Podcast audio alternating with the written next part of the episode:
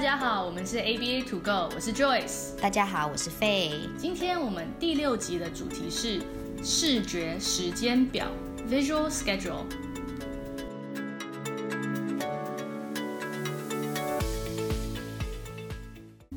哎，Faye，你有没有常常遇到家长会问你一些比较重复性的问题？其中一个我们常常听到的就是。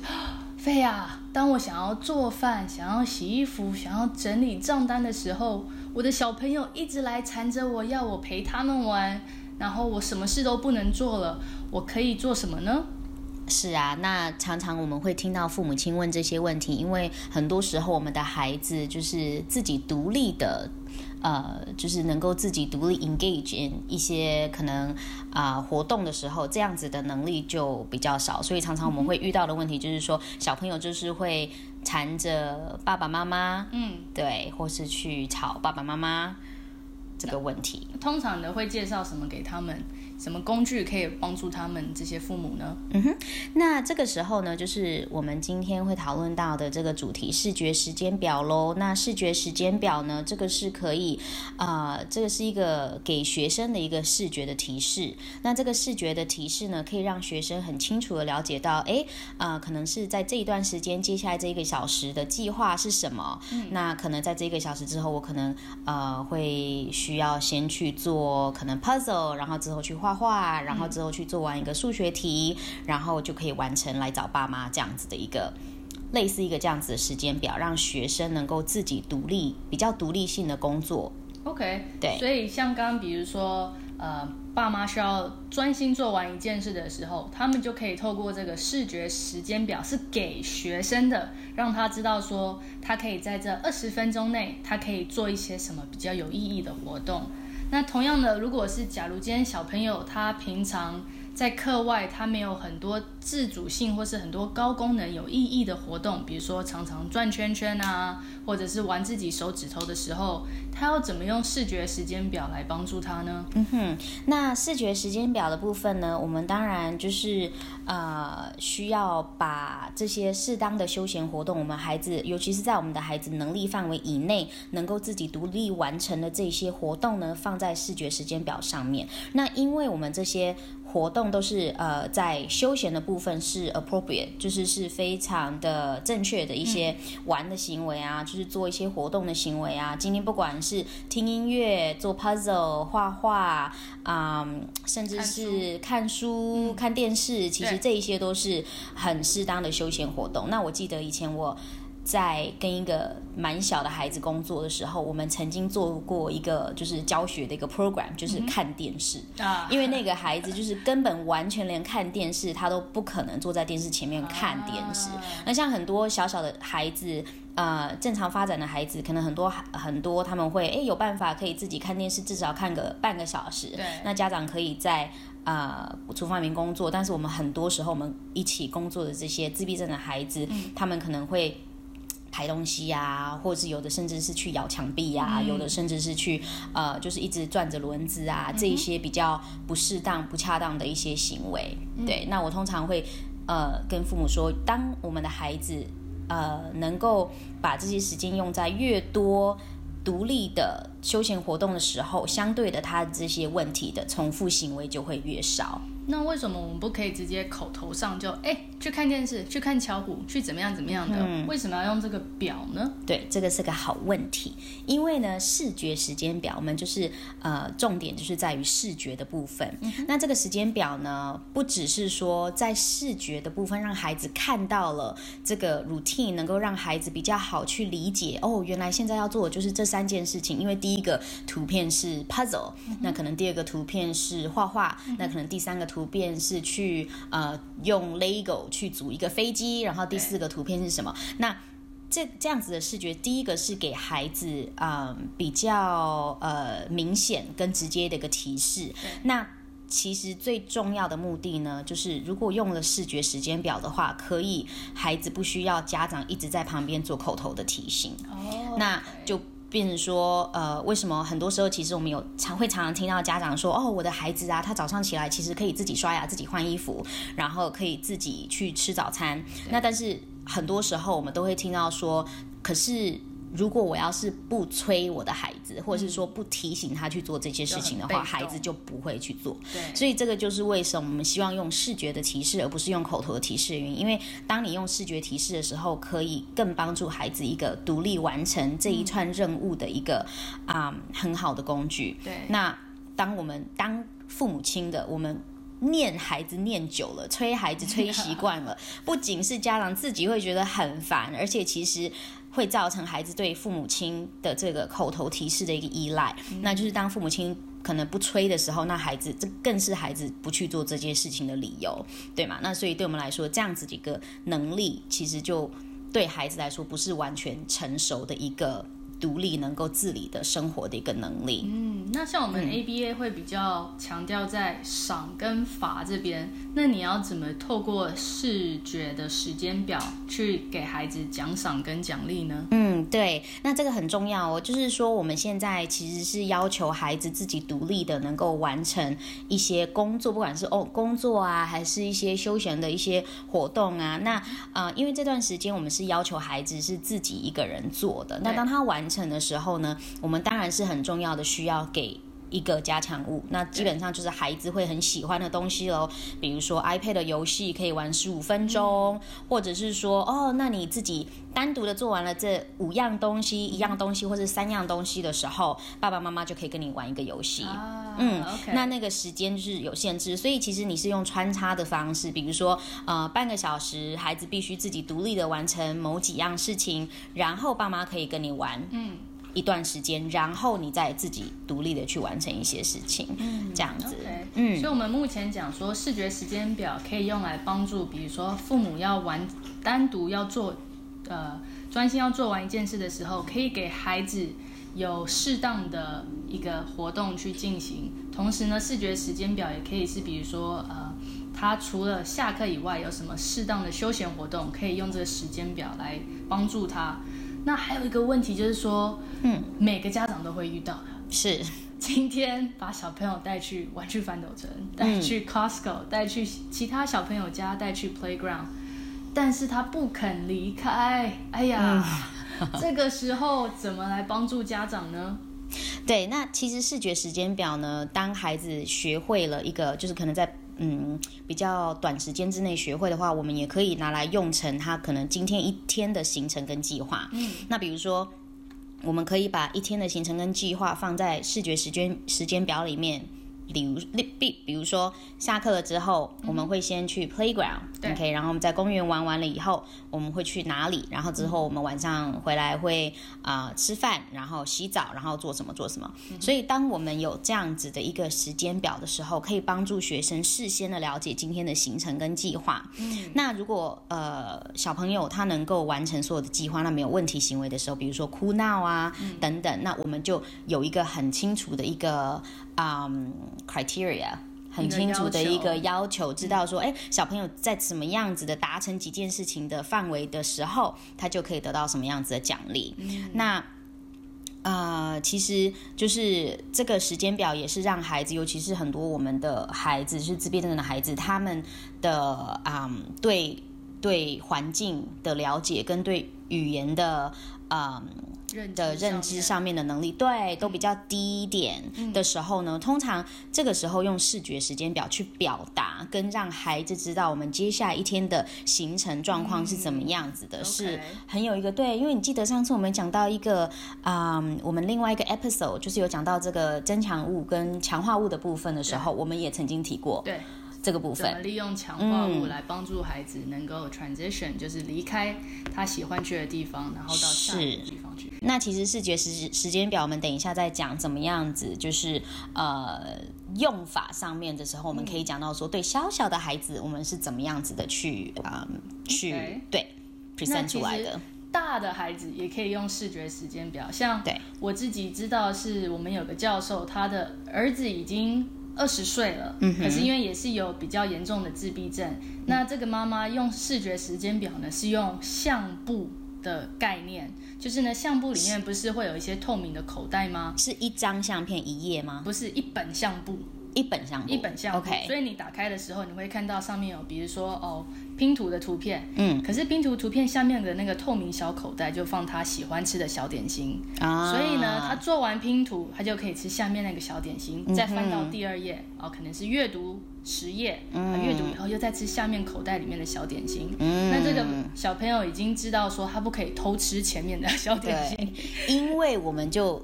因为他会知道这样子，是因为我们有教过这个孩子，而且是经过很多次的训练跟练习，所以他会知道说，哎，我们家长其实是 expect 他要先把活动做完，然后才可以吃他的小点心。OK，所以接下来我们就讲到说，我们要怎么样子去执行这个。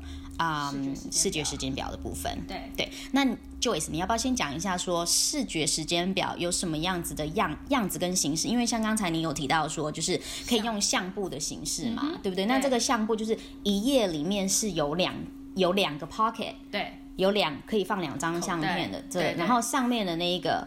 那个口袋就是那个活动，然后下面那个口袋就是可能放一个小小的，对，小小的 treats 或什么的这样子。对，那通常呢，我们给比较基本的 set up，基本的那个执行方式，就比如说我们是一条线，就像用粘魔鬼粘，然后呢，可能是把小朋友今天，比如说早上要完成的事情，起床。穿衣服、刷牙、洗脸、吃早餐，五件事情，我们把它贴在那一条的魔鬼毡上面。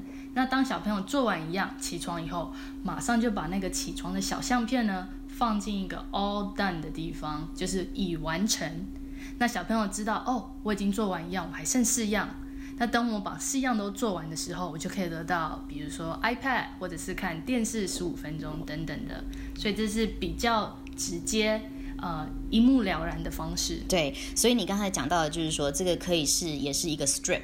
对，OK，就是比如说可能是一条的，呃，有点像是我们去上课的时候，老师都会把一天的这个行程的时间表排在黑板上这样子的形式吗？OK，对，那所以它就是可以是直的。可以，比如说从上到下，然后或者是横的。我知道有一些小朋友他们有也学了，就是横的这个 style，嗯，就是从左边到右边。但是不管是我们要教小朋友是直的还是横的，嗯，就是我呃每一个 team 我在教每一个孩子的时候，我都会用一。种形式就是不是说有时候用直的，有时候用横的，嗯，有时候用相本，有时候用什么。虽然我们现在是有讲很多种不同的形式，但是其实就是选择一个方式，因为尤其是对比较小的小孩小朋友来讲，好了，如果说我们一直教的时候都是直的，你突然有一天我们用了横的，排了横的给他，他说，哎，欸，他是不晓得从哪里开始，对对，对，其实其实这个步骤都是我们需要经过教教学的部分。嗯，对，那我知道其实还有别的方法，就是在 iPad 上面呢。嗯、其实有这种 Visual Schedule 的一些 APP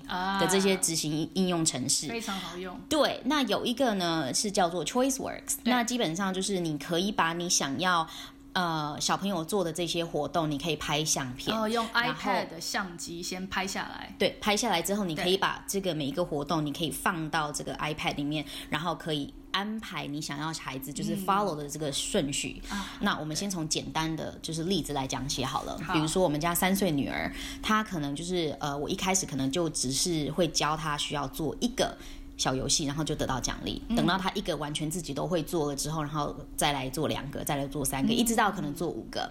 那这个相片呢，我可能就是会我会先拍一些他自己能够独立完成的事情。嗯。呃，比如说呃，这个二十四片的。这个拼图，嗯，他能够有能力可以自己做，对，所以我就把它拍在这个相片里面，那我就把它放在这个 ChoiceWorks 的这个 App 里面，里面，嗯，OK，那所以呢，基本上就是当我的孩子看到了这个相片，他要去拿这个 puzzle 来做，做完了以后呢，他可以再回到这个 App，嗯，然后放在这个 All Done 里面，对，然后就可以来过来跟我。领取 这个 reinforcement，领取这个奖品，他可能就可以看，他可能可以看十分钟的 Peppa Pig 啊，还是看十分钟他最喜欢的这些儿歌的 video 啊，还是听歌啊，这些都是他很喜欢做的事情。这样，所以是用 iPad 的 app，非常好。这个就是其实训练的部分最重要的还是我们的加增强物对。对，那这个增强物的部分我们在另外一个 episode 已经谈到，那在这边我们就不用谈太多了。对，那就是说我们要使用有效的增强物，才能够让学生知道说，原来我自己能够独立的做完这些事情的时候，我有什么样子的奖励。那当然之后就是这些奖奖励可以渐渐的。呃去掉喽。就好像我们之前有讲过说，说这些奖励不是可以一直都在的，那只是说在训练这个新的程序的这个部分，我们可以需要用到一些强化物来做增强这些行为的增强，这样。所以 visual schedule 也可以在就是 iPad 里面执行的。对，那你还有没有别的 example？我记得我有另外一个。语言治疗师他没有这些 app 在手上，但他有一个 iPhone，所以呢，比如说今天他这个语言治疗师要跟我的学生做五样不同的活动，他就先把这五样用自己的 iPhone 先拍起来。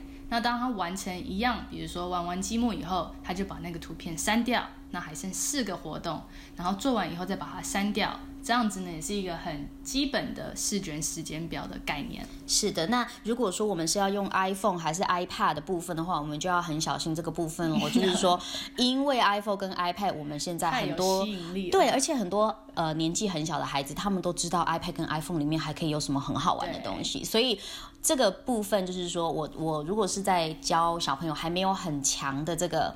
呃，学习的过程，自律，自律的这个过程的话，其实我不会建议用 iPad 或 iPhone。嗯，那但是有一些比较大的孩子，他们已经非常有这个自律的这个 self management 的能力，所以我们就觉得，哎，这个部分他是可以做得到的。就是 iPhone 呢，我就是照着这个 picture 做完，我才可以去玩 iPhone 里面其他的游戏或是 app。那我知道有一些比较小的孩子的话，我会比较建议就是可能用这个相本的 style，或是说用这个我们刚才讲的这这一条的这个时间表的。一个 style，对，或者是 APP，对，那在我们这样刚开始执行的时候，跟我们刚开始要教这个 visual schedule 的时候，那有哪一些步骤我们需要 follow 呢？我们就先简单来讲四个步骤好了。第一个呢，当然就是刚刚我跟 Faye 已经聊了，有这种不同的方式去呃 present 这种视觉时间表，先选一样最适合你们家小朋友的方式，而且是。对家长来讲是不需要用太多时间去准备的，就是今天我如果想要下载 APP，马上就可以办到。但是可能你家如果呃有正好有魔鬼毡啊那些 strip 那些呃文具在的话，嗯，那也可以直接拿出来用。是，所以先选择一样，你要用什么样的方式去做这个视觉时间表？对，其其实我的想法是说，我觉得是什么样子的呃。Visual schedule 对我们家的孩子来讲会有最有效果的，嗯，这个是我会去考虑的方向。比如说三岁的孩子，我可能就不会很放心的让我女儿自己去拿 这个 i iPhone，然后就觉得她可以 follow 这个 picture，然后去完成所有的事情，然后不去看其他的游戏或者不看不去看其他，因为 iPhone 里面实在太多好玩的东西了。所以如果是年纪小的孩子，again，我们刚才讲过的这个部分，就是我可能会 decide 就是用这个 strip 的方式。那虽然说就是在做这个，嗯，制作。制制制作的方面，但是制作这个时间表的方面可能会花多一点时间，但是其实我觉得它的效果会更好。嗯哼，对，那就是呃，我们有讲到，就是说，如果说我们是放这个 schedule 好了，我们刚才讲到一个例子是，我们可以把这个 activity 的照片拍下来。对，那如果说有一些年纪比较小的孩子，他没有办法辨别。比如说图片里面，对，比如说他看了这个图片，这个 puzzle，但是他并不晓得说他要怎么样去找。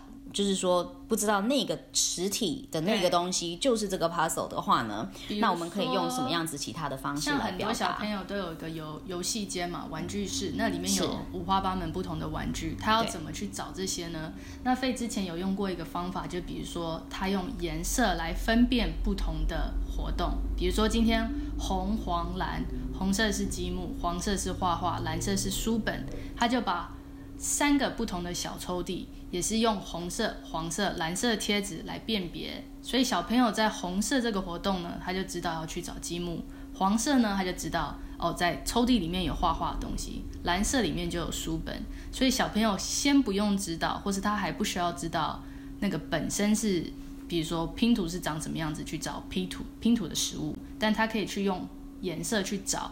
这个东西是放在哪里？对，所以其实就是我们也不一定一定要用颜色，一定是代表某一样的东西。嗯、就是说，呃，那个抽屉，对，就是那个抽屉。对，嗯、比如说我们的现在的视觉时间表，我们可能教小朋友三样东西，OK，完成这三样东西。那像你刚才说的，就是你刚才说哪三个颜色还记得吗？红、黄、蓝。红、黄、蓝还记得？不错，红、黄、蓝。那我可能会有红、黄、蓝这三个东西排成一条线。第一个是红，第二个是黄。第三个是蓝，对，对吗？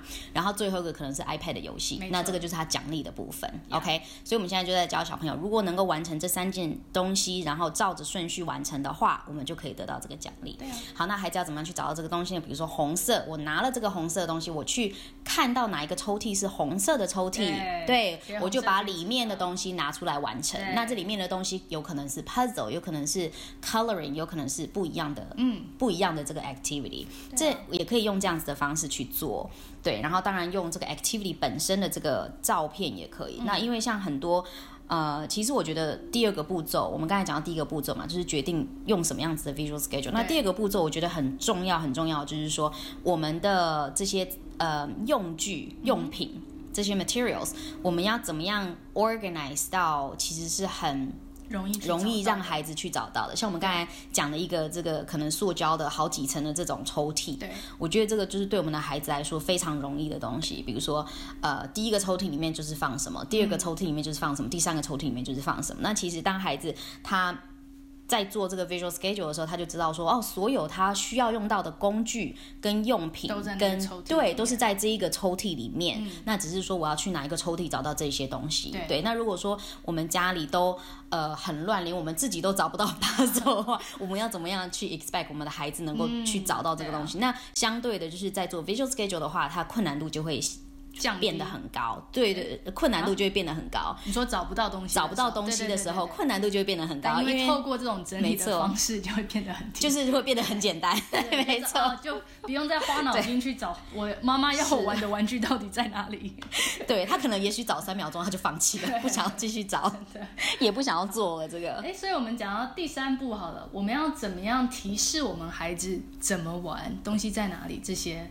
是要怎么样去提示他呢？对，那当然一开始我们有讲到说我们要去教我们的孩子嘛，嗯、所以一开始我们不可能说哦，这个是你的那个 schedule，然后你就然后我我们就真的去煮菜了。一开始不可能这样子，对，对不对？一开始我们一定要是去教我们的孩子，所以说呃，通常我们会在做 visual schedule 的时候用到的提示都不会是口头提醒。为什么？因为呢，口头提醒 again 这个是一就又。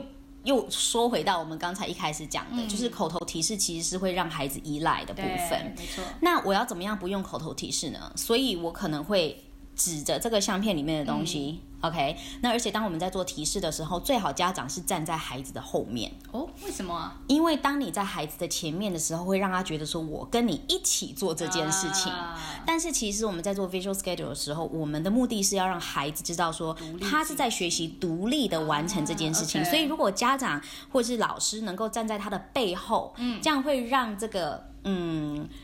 孩子更明显会，对对对，孩子不太会有依赖，有个大人在旁边帮着他。对，那当然我们也不用躲在他们后面还是什么，就是我们很自然就是在他们后面，但是 schedule 可能在他们前面。OK，比如说 schedule，哦，我刚才有讲到，我们刚才没有讲到一个部分，就是说其实 schedule 最好也是放在家里的同样一个地方。嗯，那嗯、呃，比如说如果孩子有玩具间的话，我会蛮建议可能就是放在门口旁边的墙壁，那这个就是固定的那个 schedule 的地方，这样子，那就是找一个固定的地方。地方，然后有固定的 drawers。对对，那呃，当我们在 prompting，就是在提示孩子，在教孩子这个部分的时候，我们可能就是站在孩子的后面，嗯，然后手可能就指着这个 picture。对，当他看到这个 picture 的时候，我们可以就是指向那个抽屉。嗯，OK。那我之前有做过一个提示的方式呢，就是我们先指第一个 picture 的时候呢，我们会让。会拿着孩子的手把这个照片撕下来，嗯，然后走到抽屉那个地方，然后找到一样的抽屉，然后 match 那个 picture，啊，就是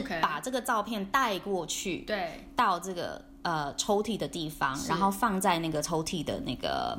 啊，旁边对，就是同样 matching 的那个照片的旁边，然后把里面的东西拿出来。那当孩子自己在玩，有时候孩子玩到一半，可能他不想玩了，还是什么？哎、嗯，这个时候我们就会从后面一样，就是让小孩子再转身过来，然后再呃，就是 point，就是一样的，就是 point 这个游戏，就是让他知道说，我们希望你你要完成这一个活动才能走，才能离开的意思。就是一样是要加强。强加长孩子的玩游戏的专注力。对，然后让他能够独立完成一整个玩具，这样。对，那这个很重要的部分就是说，我们现在一开始设计在 Visual Schedule 里面的活动啊，跟这一些 activities 啊，都是要孩子已经自己会独立完成的东西了。对，对，就是不会是全新的孩子完全没有看过的东西。嗯，对，才有才可以放在这个 Visual Schedule 里面的。嗯，对。那第四步呢？最后一步还是呃执行这个时间这个表要。注意什么事情？那最后一个步骤呢？当然就是当孩子，就是我们从后面慢慢的这样子提示，然后孩子完成了每一个步骤了之后呢，就是所有的照片已经在这个 all done pocket 的时候，嗯哼，OK。那我们最后一个最后一个就是小朋友的奖励喽、啊、，OK，小朋友的强化物。你比如说最后一个强化物，小朋友拿下来交给大人的时候，我们就会用很多的 social places，。这个时候就是大人可以出现在小朋友面前了，用口头上赞。对，这个时候说哇，小明你自己完成了三样东西耶，嗯、这么棒。对，那然后你可以去看这个 Baby Bomb 的 video，还是你可以去看这个。啊、um,，Peppa Pig 还是 iPad 几分钟这样子，十分钟、十五分钟。那嗯、um,，Timer 这个部分就是非常有效果的一个、哦、一个方式。对，那嗯，um, 通常。通常呢，其实我会建议家长，就是说一天之内可以做一次两次这样子的练习，嗯、那小朋友可以慢慢的习惯。那在我们一开始训练的时候呢，给一个活动就好。嗯，当一个活动，孩子已经会自己独立的去看 schedule，找到这个东西，完成了这个东西，把这个东西收回去。嗯，然后呢，再回到对，然后再回到这个 schedule，把这个照片放在 all done pocket。嗯，然后呢，再去跟家长要这个 reinforcement 的时候呢。嗯当小朋友都能够完成的完全自己独立的做到一个活动的时候，我会接下来训练是两个活动啊，所以要先一个步骤一个步骤没错来，不要说一下子给孩子三样五样，虽然都是他可能自己可以独立完成的，嗯，但因为孩子还不熟悉你你给他的要求跟期待，所以我们先从一个他。已经会的活动开始进行，对，然后再慢慢延长到可能最多是，如果是三四岁的孩子的话，我可能不会让他做超过五个不同的活动。嗯，对。那呃，其实我之前也有听过家长说，嗯，其实你知道吗？自闭症的孩子他们就是比较固执，嗯、就是固着性是比较强的。嗯、那当我们就是 introduce 这样子的一个 visual schedule 的话，它会变成变得就是非常的不灵活，啊、反而是变成更一定要照着一定要照着这个 schedule。走。对，对，这个也是我蛮蛮常听到，就是家长的一个 concern。嗯、对，那我自己，我们呐、啊、都会给孩子呢设立一个有个叫做 “oops”，中文叫做 “oops”，中文不晓得，但是英文的部分我们通常就教我们的孩子 “oops”，就是哦哦哦，不能。没有照 schedule 走哎，怎么办？对，或者是一个空白，可能孩子已经习惯做三样了，突然中间第二样我们给他一个空白，空白的，对。对，那这个时候家长说：“哎呀。”今天呃，我们 schedule 不太一样，不过没关系，我们可以做其他什么样的事。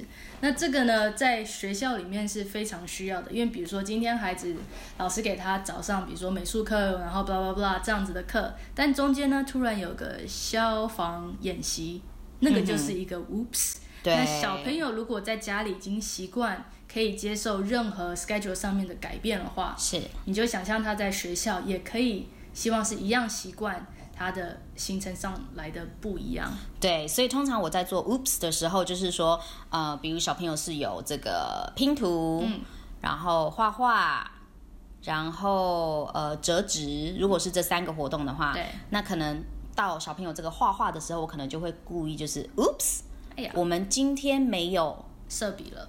对，嗯，我们没有画画的笔了，嗯，那你可以选择做 A 或是做 B，对，再给他另外两个选择，嗯，然后当孩子可以很冷静的去选择其中一个，然后也继续去完成他的这个时间表的时候，我就会给他很多的很多很多的这个 praise，很多的对。口头上的奖励呀，或者是说甚至是实际上的一个奖励。这样子，让孩子知道说，哦，他如果能够很有灵活的，他能够很灵活去接受，对，或去接受改变的时候，嗯、这个是 even better，对，right，这比原本照样这样 follow 的那个奖励来的更大。对，那所以其实我们当然会教小朋友一个 structure，就是我们希望说小朋友一天之内会有这个 structure，我们大家都都喜欢 structure 嘛，连大人都喜欢 structure。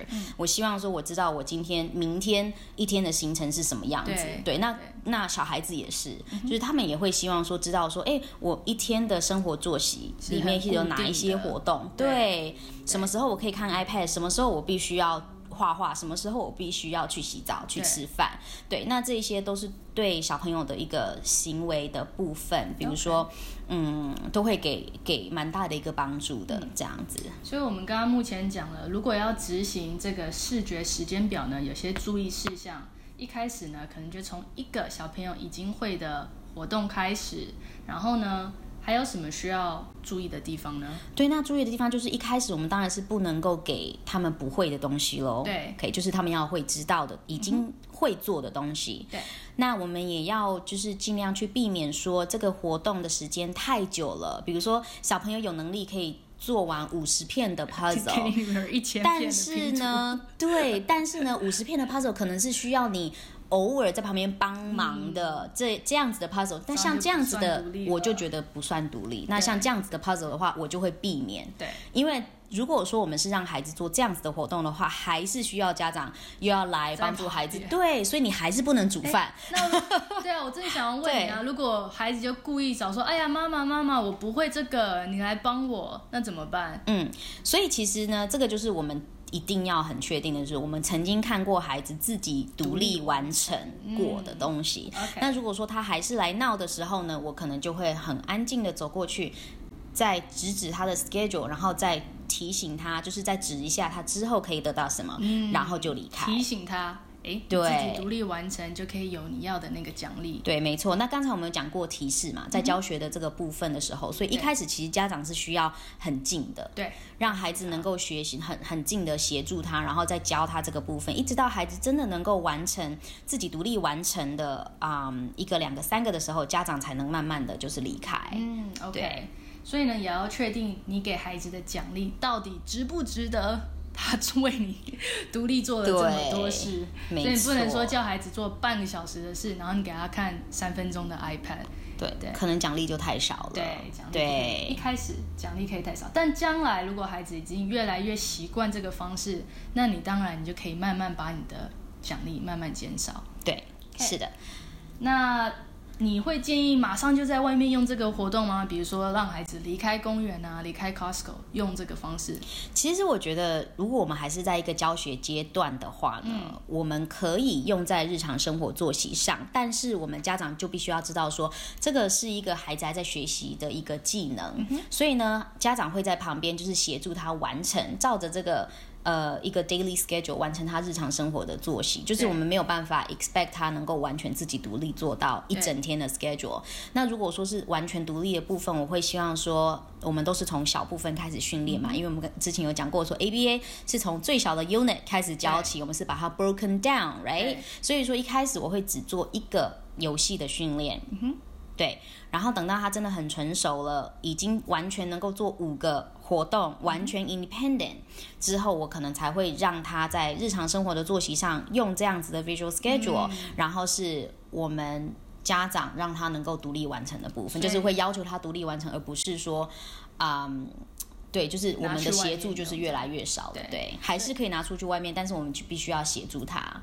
对，所以可能在家里已经学会完成一个技能、一个游戏，然后慢慢变三个、五个游戏。家长可以把它放在日常生活中，比如说从早上起床的作息开始，或者是睡觉前的作息。对对，这样会慢慢延伸下去，而不是要求孩子从早到晚全部都要。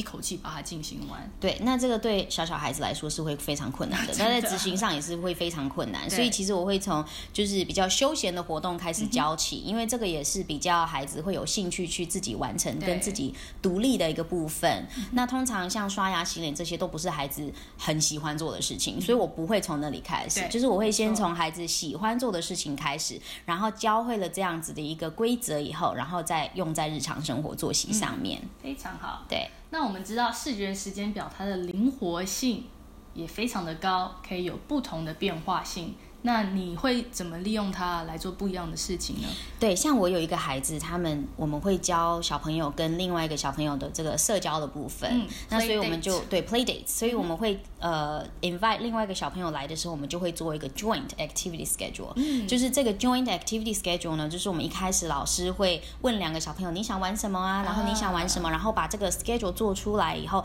两个小朋友一起 follow 这个 schedule、哦 okay、去完成去玩这些所有的他们选择的游戏。哦那所以说，有的时候就是、嗯、呃，A 呃，比如说小明跟小华他们两个在玩，嗯、那小明他有机会选择他想要的呃游戏，然后小华也有，有对，嗯、小华也有机会选择他想要玩游戏，然后但是呢，他们共同的目标就是说，他们也可以去玩对方想玩的游戏。嗯、那这个时候是很多我们的。在一起工作的孩子，他们最缺乏的就是，其实他们就是只想玩自己的 玩自己想玩的东西，而不是很 care 说你想玩什么，那我跟你一起去玩。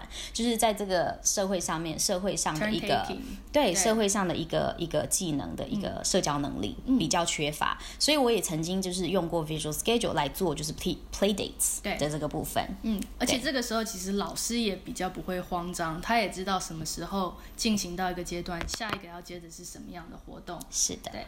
那我们通常也会用 timer 来跟 visual schedule 来跟这个视视觉时间表来搭配。你会怎么用这个 timer 呢？那像 timer 的部分的话，比如说我们刚才有提到说小朋友要做几个 activity，那每一个 activity 里面，其实你也可以，我也曾经教过小朋友，就是可以自己去 set timer 五分钟。嗯、比如说呃，我们这样讲好了，比如说玩啊、呃、Lego，Lego，嗯。OK，那玩 Lego 呢？如果说他只是在玩 Lego，就是很 open 的样这样子的一个玩法的时候，其实他是没有一个一个。一个结束点的，嗯、就是不像 puzzle 是有一个结束点，对对对，puzzle 是你完成了一个 puzzle，你就是结束了，或是读书，你读了一本书就是没了。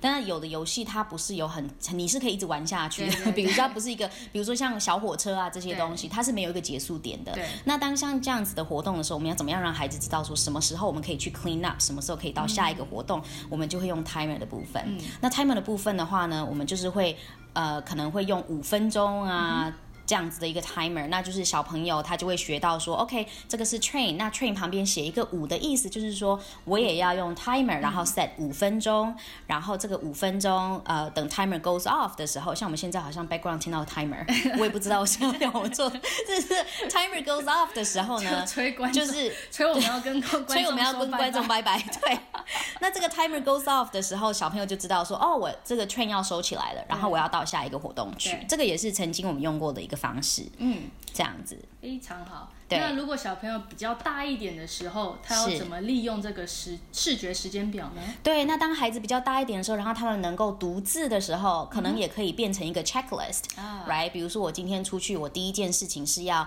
去买帮妈妈买帮妈妈买牛奶，嗯、对，然后可能下一个部分是我要去坐公车去上什么课，然后之后下一个是什么？那这些可以是用呃。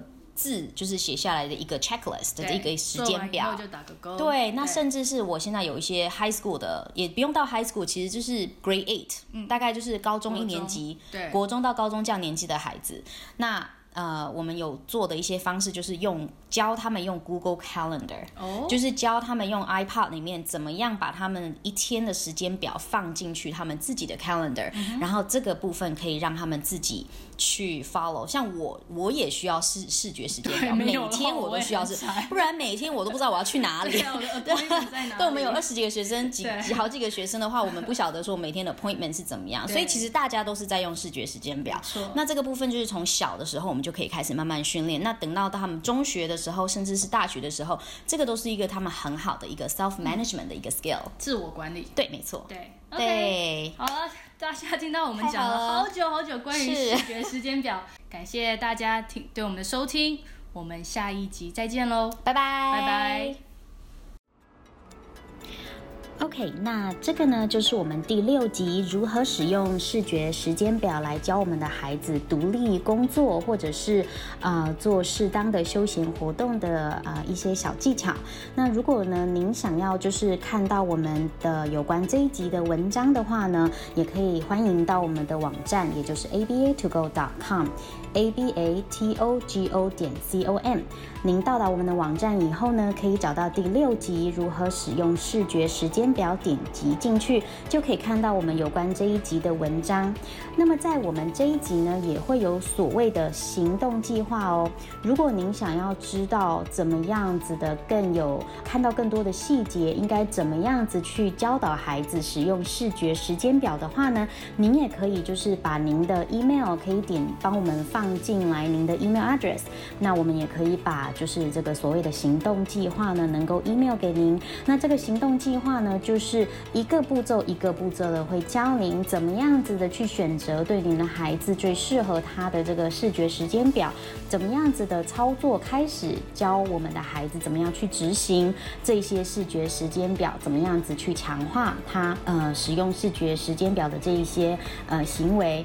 那嗯，真的很欢迎大家的。如果对我们这一集的内容有什么样子的意见跟想法，都可以写进来我们的这个 comment 这个 section。那如果说您对未来您有什么想要听到我们可以谈到的主题呢，也可以欢迎您的留言，也可以 email 到我们的邮件的信箱里面，也就是 info at aba togo com。你可以 info i n f o at aba togo com 就可以了。啊、那么很谢谢呃各位观众朋友今天的收听，那我们下次再见，拜拜。